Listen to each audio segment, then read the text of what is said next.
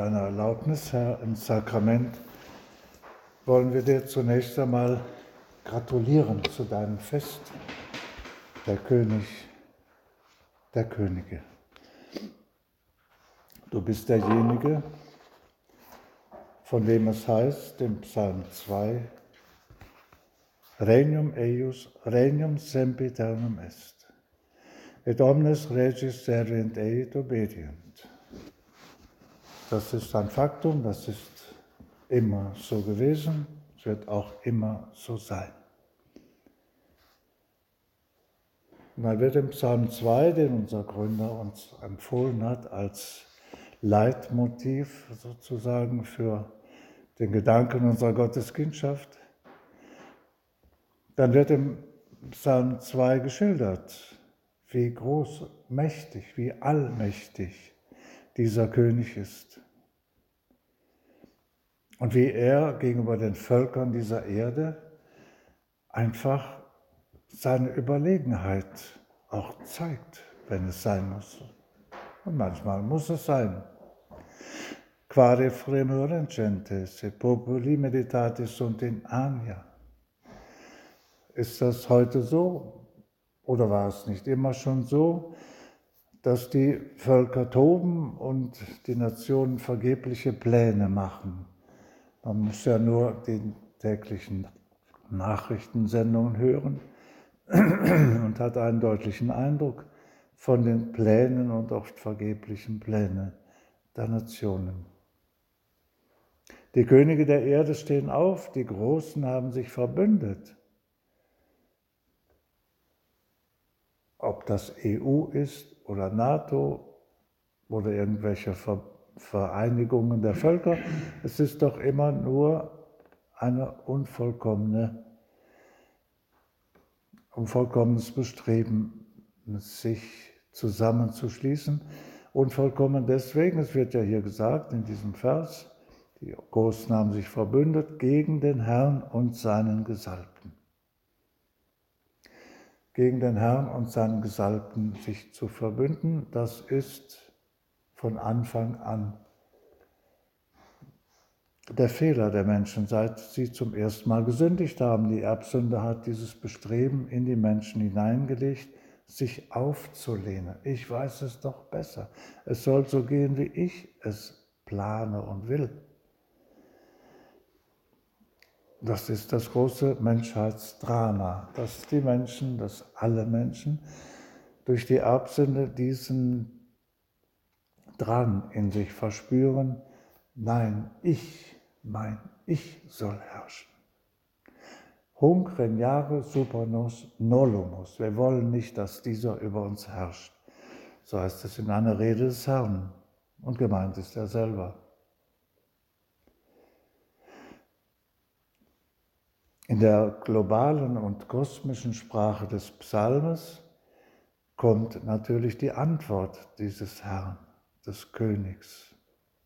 Dann spricht er zu ihnen im Zaun, in seinem Grimm wird er sie erschrecken. Ich selber habe meinen König eingesetzt auf Sion, meinem heiligen Berg. Das bist du, Herr, den wir hier im Sakramente schauen, verehren, unter der sakramentalen Gestalt des Brotes, unter dieser so einfachen, so bescheidenen Gestalt, die genau das reflektiert, was du auf Erden gemacht hast. Du hast dich verborgen, du hast deine Königswürde eben nicht gezeigt, du hast nicht die Leute herausgefordert, dass sie dich anbeten, dass sie dich preisen, dass sie dir danken, dass sie dir huldigen, das alles eben gerade nicht. Und doch bist du derselbe, derselbe, der das Weltall beherrscht, Rex Universorum, derselbe wird ein kleines Kind in Armut und in Demut.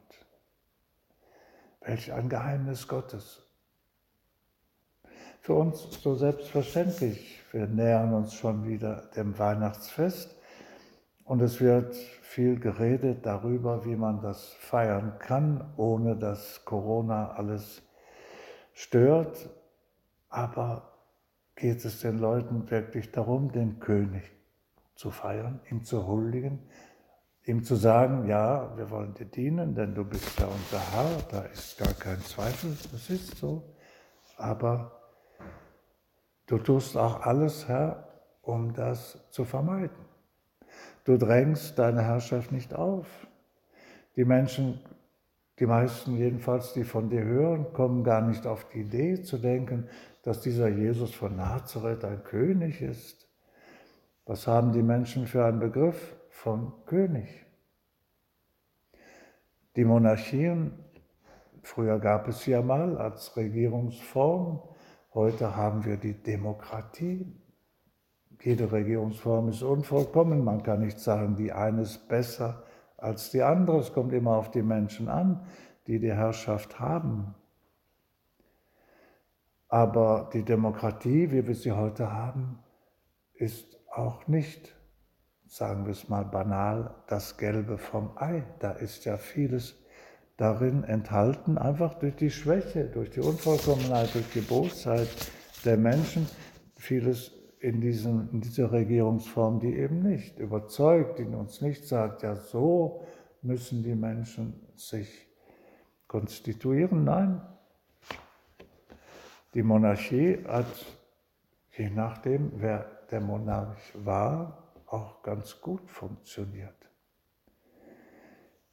Als im Jahr 1925 Papst Pius XI. das Christkönigsfest, das wir heute feiern, einführte, da waren die irdischen Monarchien dahingesunken in den Stürmen des Ersten Weltkriegs. Da blieb nicht viel von ihnen übrig. Und für viele, die noch eine Monarchie haben und die sie auch lieben, da ist es doch nur ein schönes Dekor, die königliche Familie. Kann man sich irgendwie doch mit dem Staat identifizieren. Es hat Monarchie hat diesen Vorteil, dass der Mensch, der den Staat eben gar nicht so verstehen kann, es ist viel zu abstrakt, dass er sich sozusagen in der königlichen Familie, Familie kennt jeder, sich wiederfinden kann. Ein König hat eine Gattin, nicht eine Gattin, eine Gemahlin, er hat Kinder, er hat Verwandte und die ganzen Geschichten, Familiengeschichten um den König, sie sind eben was, etwas, was die Menschen bewegt, was sie interessiert. Das ist eben interessant, was ein Bundeskanzler oder eine Bundeskanzlerin oder was ein Regierungschef, ein Premierminister alles so macht in seiner persönlichen Sphäre, ist eigentlich uninteressant, wird auch nicht weiter, wird auch nicht weiter besprochen. Du Herr bist aber ein allmächtiger König. Du bist wirklich du hast wirklich eine absolute Monarchie. Jemand hat einmal gesagt, Demokratie gut und schön, aber die drei wichtigsten Institutionen, die es gibt, sind Monarchien. Das ist die Familie, das ist die Kirche, das ist der Himmel. Und der Himmel ist eine ganz deutlich erkennbare Monarchie.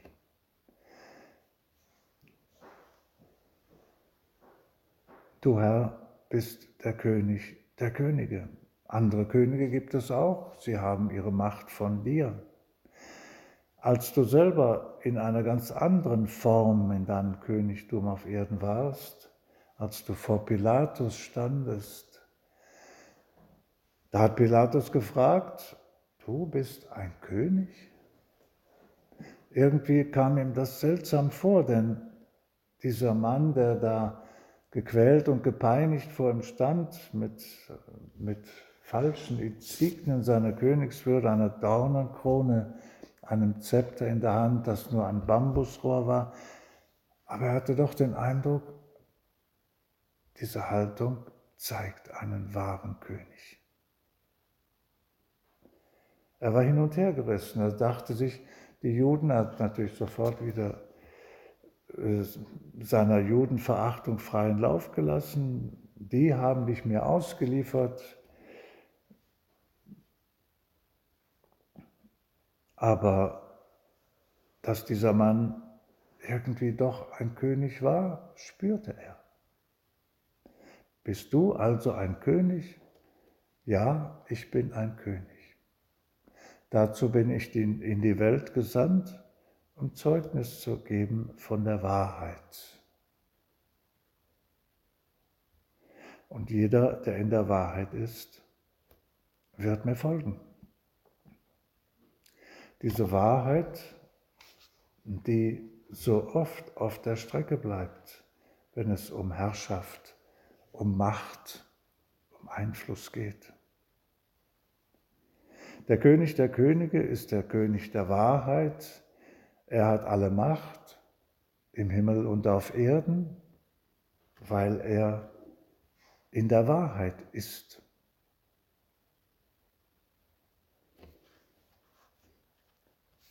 Das ist die Wahrheit, das ist die Wirklichkeit. Christus ist der Herr. Wenn wir diese Wirklichkeit in unserem Leben immer wieder oben anstellen, wenn wir daraus leben, wenn wir sie ganz wichtig nehmen, dann geht es gut. Geht es gut mit uns selber, mit unserem Umfeld, mit anderen Menschen, mit denen ich zu tun habe.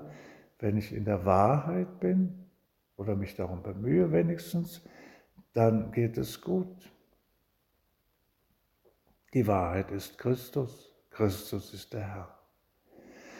Und Christus will uns diese Wahrheit mitgeben, aber in aller Freiheit. Du Herr willst, dass wir die Wahrheit anerkennen, dass wir wirklich in der Wahrheit leben. Es gibt ein Gedicht einer modernen Dichterin, Maria Eschbach, das hat den Titel Öffne dich der Wahrheit. Öffne dich der Wahrheit, sich der Wahrheit öffnen. Die vielen Wahrheiten, die in unserem Leben immer wieder vorkommen, wo wir sehen, da muss ich nachgeben, denn es ist nicht so, wie ich dachte, sondern es ist anders. Und es ist eben nicht so, dass ich der Herr bin, sondern Christus ist der Herr. Und dieses Wort aus dem Vater unser, das ich täglich bete, dein Wille geschehe, in Wirklichkeit aber meine, mein Wille geschehe, das muss ich ernst nehmen. Ich muss wirklich sagen, Herr, was ist dein Wille? Der soll geschehen. Ich habe es noch nicht klar erkannt, lass mich erkennen. Soll ich dies oder jenes tun? Es geht ja nicht mehr um die ganz großen Wahrheiten, ob Gott existiert oder nicht, ob Christus Gott und Mensch ist oder nicht. Diese Wahrheiten sind uns längst geläufig. Wir haben sie längst anerkannt. Aber andere Wahrheiten, Wahrheiten über mich selbst, wie stehe ich eigentlich vor dem König da? Wie sieht er mich? Denn er sieht alles. Ich kann mich vor ihm auch nicht verstecken. Ich kann auch nicht vor ihm irgendwie ein Theater aufführen. Er hat alles längst durchschaut. Die Wahrheit wird euch frei machen. Manchmal ist sie unbequem, aber sie wird mich frei machen.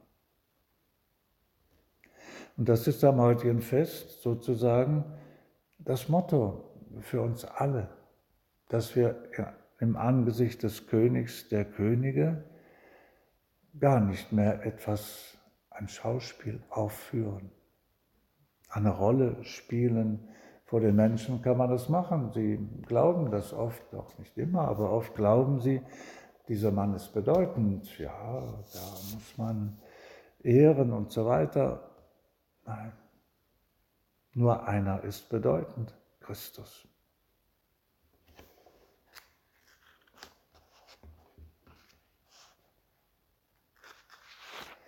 Warum, Herr, und das werden wir uns in den nächsten Wochen wieder fragen, warum zeigst du deine Macht überhaupt nicht, als du auf Erden erschienen bist, als du geboren wurdest als ein Mensch? Welch ungeheuerliches Ereignis. Gott wird ein Mensch. Was, warum hast du das so gemacht? Wir hätten das sicherlich ganz anders gemacht, wenn die Menschen damit zu tun gehabt hätten, haben sie Gott sei Dank nicht gehabt. Wie kann man das arrangieren? Wie wäre die Logistik, dass ein Gott Mensch wird? Da muss man ja bestimmte Vorkehrungen treffen und er muss auf Erden unter den Menschen die Stellung haben, die ihm gebührt. Aber nichts davon, Herr. Du bist auf Erden erschienen als ein Knecht, in Armut. Wer wird denn schon in einer Krippenhöhle geboren? Wen legt die Mutter in eine Krippe, eine Futterkrippe, wo sonst eben Stroh und Heu drin liegt und Gott sei Dank auch drin lag in diesem Moment, sonst wäre es gar nicht gegangen.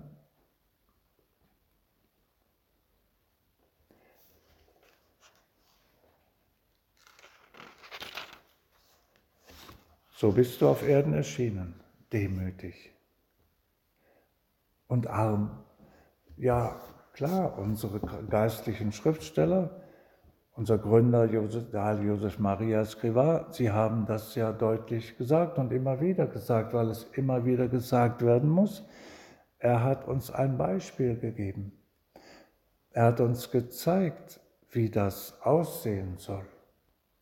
Die uralte Frage, die sich im Mittelalter der große deutsche Dichter Walter von der Vogelweide fragte, wie man zur Welt sollte leben. Altes Deutsch, wie man auf der Welt leben soll und wie man nicht leben soll, das lehrt uns dieser König. Und wenn wir seine Autorität und seine Macht erkennen könnten, würden wir sofort sagen, ja so, wie er es sagt und nicht anders. Und das eben nicht nur im großen Ganzen, nicht im Allgemeinen, was den Glauben und die Inhalte des Glaubens angeht, sondern in allem. Was mache ich heute? Was ist mein Auftrag? Wozu bin ich hier auf Erden? Was soll ich tun? Welchen Beruf? Welchen Stand? All diese Dinge, die muss ich ihm vortragen. Denn er ist der Herr. Aber Herr, du bist eben so menschlich. Du bist so menschlich, dass du auf deiner Würde nicht pochst. Nein, im Gegenteil. Im Gegenteil. Und es kostet immer ein bisschen Mühe, sich zu überwinden und zu sagen, ja, was mache ich jetzt in diesem Punkt? Wie soll ich diese, diese, dieses Problem lösen? Ja, ich frage Christus, den Herrn. Er weiß es und er kann mir Anweisungen geben. Wie selten tun wir das? Wie selten fragen wir, Herr, was soll ich tun? Vielleicht nur in großer Not, in äußersten Umständen, wie Paulus vor Damaskus, quid vis, quid faciam, was willst du, Herr, dass ich tun soll? Er war so vom Pferd geworfen und so überwältigt, dass er nicht anders konnte, diese Frage zu stellen, was willst du, Herr, dass ich jetzt tue? Ich kann mir das überlegen, ich werde schon irgendwie eine Lösung finden, dann weiß ich, was ich tue. Aber es geht darum, dass du entscheidest, Herr.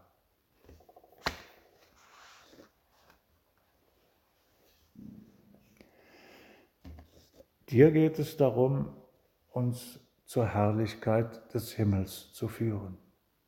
Dort, wo alle Dinge wieder klar sind, wo die Koordinaten stimmen, wo oben wirklich oben ist, wo wirklich der Herr als König oben thront.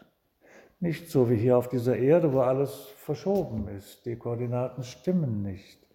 Ja, nach Nietzsche ist es sogar so geworden, dass die Werte umgewertet wurden. Gut ist auf einmal böse, böse ist auf einmal gut. In, diesem, in dieser Wirrnis kann der Mensch ja kaum noch zurechtkommen. Was uns die Medien, die uns Tag und Nacht berieseln, was die uns sagen, stimmt meistens nicht. Die Fakten vielleicht, manche, aber die Ziele stimmen nicht.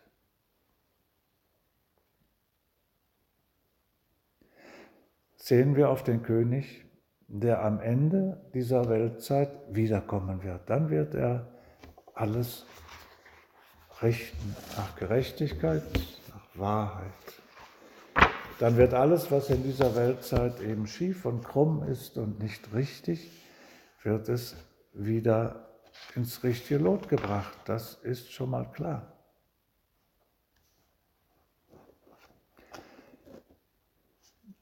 Paulus sagt im Kolosserbrief, wenn ihr mit Christus auferstanden seid, suchet, was oben ist, wo Christus ist, zur Rechten des Vaters sitzend, sinnet auf das, was oben ist, nicht was auf Erden. Romano Guardini fügt hinzu, dort lebt Christus in der ewigen Gotteswirklichkeit, mit der Herrlichkeit, die er hatte, bevor die Welt ward.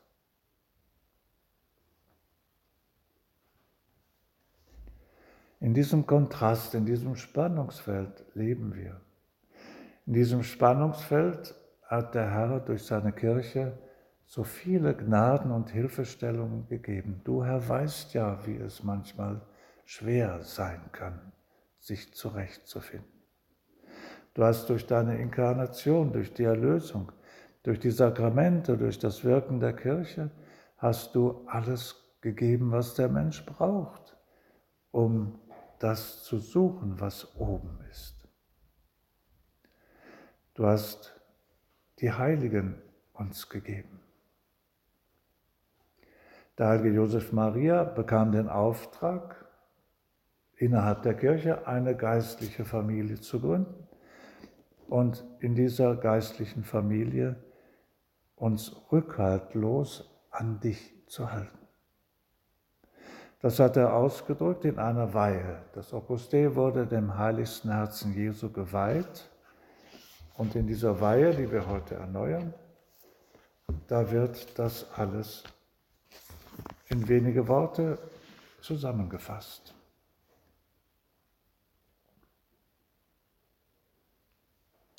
Liebenswürdigster Jesus, göttliches Sühnopfer durch das der ewige Vater versprach, immer unsere Gebete zu erhören. Die Weihe an das Herz Jesu, diese Überantwortung der Gemeinschaft und jedes Einzelnen, sie ist etwas, was die Kirche insgesamt auch schon getan hat. Und wir können stolz sein hier in Münster auf die heilige Maria Droste-Fischering, die damals um die Jahrhundertwende dem Heiligen Vater das angeraten hat. Man könnte sagen, eine Nonne, wie kann die dem Heiligen Vater so etwas anraten? Sie hat es von oben, natürlich von dir, Herr, diese Anregung, die Welt dem heiligsten Herzen Jesu zu weihen. Der Heilige Vater hat es getan. Er hat 1900 in dieser auch schweren Zeit die Welt dem heiligsten Herzen geweiht. Und viele einzelne Personen, viele Institutionen haben sich dem heiligsten Herzen Jesu geweiht. Denn da im heiligsten Herzen Jesu, da finden wir alles. Josef Maria Escobar sagt, im heiligsten Herzen Jesu, da ist die Mitte des Gottmenschen. Denn du, Herr, bist wahrer Gott und wahrer Mensch. In deinem menschlichen Herzen finden wir die ganze Erhabenheit und Größe deiner Gottheit und deines liebenswerten menschlichen Herzens. Wir aber haben dieses dein Herz verwundet. Wir haben mit unserer Undankbarkeit so vieles zunichte gemacht. So viele Gaben und Geschenke, Gnaden, die du uns vermittelt hast, aus deinem heiligsten Herzen, aus diesem Feuerbrand der Liebe Gottes, da haben wir so oft nicht genug daraus gemacht oder sogar dagegen gearbeitet. Da ist der Gedanke der Sühne mit hineingewoben. In dem Gebet heißt es, O Gott, du hast uns in deiner Güte, in dem durch unsere Sünden verwundeten Herzen deines Sohnes unendliche Schätze der Liebe geschenkt. Erhöre unsere Bitten, die wir mit kindlicher Ehrfurcht an dich richten. Diese Bitten, die wir immer wieder an den Herrn richten, denn er hat die Macht, du bist der König, alles vermagst du. Und wenn wir dich bitten, und an deine Güte appellieren, dann wissen wir, dass du uns gnädig bist, dass du uns zuhörst, dass du uns helfen willst. Im Psalm 2 haben wir die Königswürde, die alles beherrschende Königswürde Jesu Christi bedacht, gefeiert. Aber im Herzen Jesu, in dieser Weihe an das heiligste Herz Jesu, da erfahren wir nicht nur, dass dieser unser Herr groß ist, ein großer König über alle Könige, sondern dass er uns liebt, dass er die Menschen liebt in einer glühenden Liebe, die wir gar nicht fassen können und dass wir deswegen immer zu ihm, zu seinem geöffneten Herzen hingehen können. Niemals werden wir abgewiesen. Niemals wird er sagen, das geht jetzt nicht mehr, du hast nicht meinem Willen entsprochen. Die Barmherzigkeit. Cor Jesu sacratissimum et misericors. Dona nobis pacem. Diesen Frieden, den er uns geben will, den wir erbitten müssen. Diesen Frieden, der sich reflektiert und spiegelt im Herzen der heiligsten Mutter Maria, Ihr unbeflecktes Herz ist ein absolutes Gegenstück, Spiegelbild des Herzens Jesu.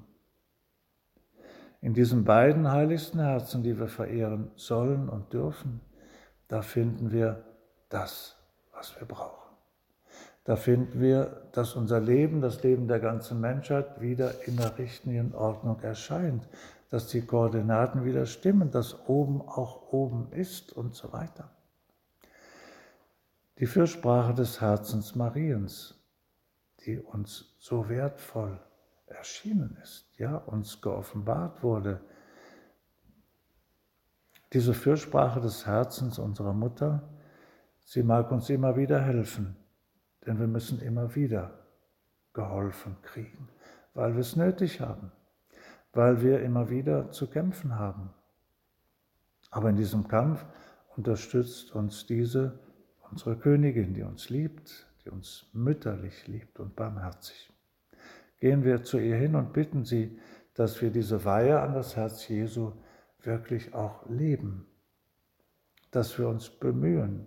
Es geht immer ums Bemühen, wir werden es nicht vollkommen schaffen, aber dass wir uns bemühen, die Königsherrschaft Jesu, unseres Herrn, zu unterstützen, zu verbreiten, das weiter zu sagen, er ist der Herr, Christus ist der Herr, kein anderer. Und dadurch wirklich unsere Menschenliebe unter Beweis stellen. Denn wir lieben doch die Menschen, so wie du, Herr, uns liebst. Da fehlt noch viel und darum wollen wir bitten und im Herzen Mariens Fürsprache und Trost finden, wo wir es brauchen.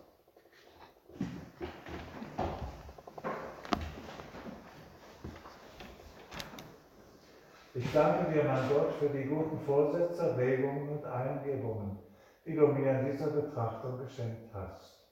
Ich bitte dich um deine Hilfe, sie zu verwirklichen. Maria, meine unbefleckte Mutter, heiliger Josef, mein Vater und Herr, mein Schutzengel, bittet für mich.